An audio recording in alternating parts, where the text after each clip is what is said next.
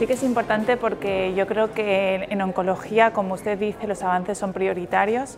pero hacer un abordaje más integrativo y sobre todo recalcando la importancia que tiene la alimentación, el enfoque un poco de tratar al paciente como un todo, intentar atomizar y llegar más un poco al fondo de la cuestión es prioritario. La inmunonutrición, que para mí es la conexión que tiene de la importancia que hay de los nutrientes con el sistema inmunológico,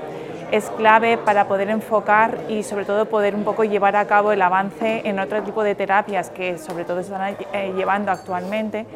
pero conseguimos en este modo poder reforzar más a base de unos nutrientes imprescindibles, regenerar también un poco las células y reforzar también en ese aspecto. Claro, la alimentación lo que nos está haciendo es que sería muy importante tanto desde la prevención de cualquier proceso oncológico, durante los tratamientos, sobre todo para mejorar calidad de vida, evitar efectos secundarios. Y luego lo más importante es que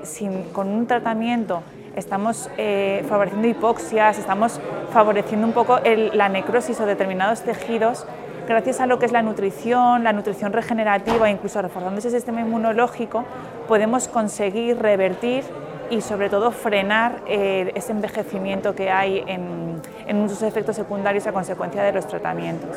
Tenía que ser parte integral de cualquier tratamiento, no algo alternativo, yo creo que tendría que ser algo totalmente complementario y así sobre todo pues poder hacer un abordaje como más integral. Así que solo pido a la vida que me siga regalando momentos como los que estoy disfrutando hoy con todos vosotros, a los que pueda recurrir para poder crearme una sonrisa en el alma